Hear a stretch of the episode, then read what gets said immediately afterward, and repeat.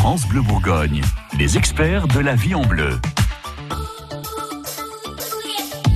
Vous savez que tous les matins, votre magazine du quotidien prend soin de vous. Sarah Azevedo, vous êtes euh, esthéticienne à la Fontaine d'Essence et à l'Institut Victor Hugo à Dijon. Les beaux jours sont là, le soleil, la chaleur, même si on a un petit rafraîchissement aujourd'hui. Et pour se rafraîchir, bah, on a euh, des envies de piscine. Les cheveux après la piscine, si on ne les rince pas, c'est pas terrible. On risque quoi, Sarah? Bah, une forte déshydratation, c'est clair. Bon, alors, il faut savoir qu'avec euh, euh, le soleil, la peau va s'épaissir. Donc, on ressent pas forcément la notion de tiraillement qu'on a en hiver en se disant tiens, elle est déshydratée, il faut que je l'hydrate. En été, comme le soleil l'a fait s'épaissir, elle est plus résistante. Elle est même limite des fois un petit peu cartonnée. Elle a cet aspect-là, mais par contre, elle n'est pas douloureuse. Mais si on veut éviter en fait qu'elle se déshydrate et qu'à la fin de l'été, on ressemble à un crocodile ou à des choses vraiment pas sympas en termes de desquamation, ben, il faut la préserver comme on le fait en hiver et l'hydrater bah, tout de suite après la douche, c'est systématique. C'est-à-dire que les laits après solaire hydratants mhm. euh, peuvent suffire ou il faut quelque chose de plus? Alors après une exposition solaire, oui, on utilise un après soleil, hein, c'est-à-dire vraiment un lait hydratant après soleil.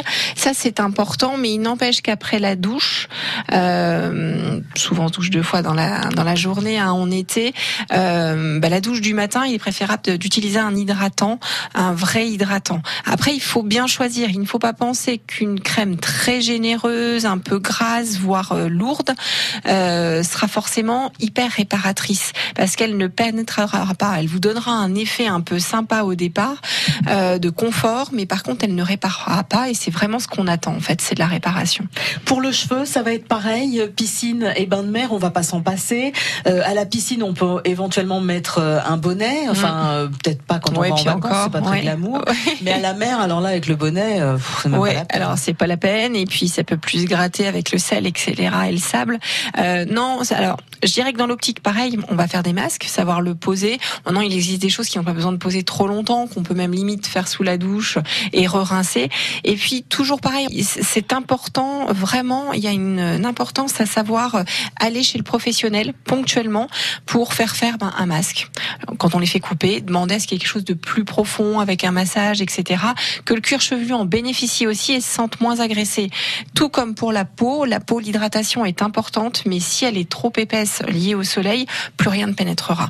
Donc il faut savoir soit faire un gommage pas trop régulier chez soi, soit idéalement aller voir une esthéticienne en institut qui va savoir gommer sans abraser, sans s'exciter, mais vraiment régénérer la peau, ce qui va permettre à la fois d'avoir une peau beaucoup plus belle, euh, beaucoup plus lumineuse, mais surtout d'avoir un bronzage qui perdure dans le temps et pas de se retrouver fin septembre avec quelque chose de pas joli.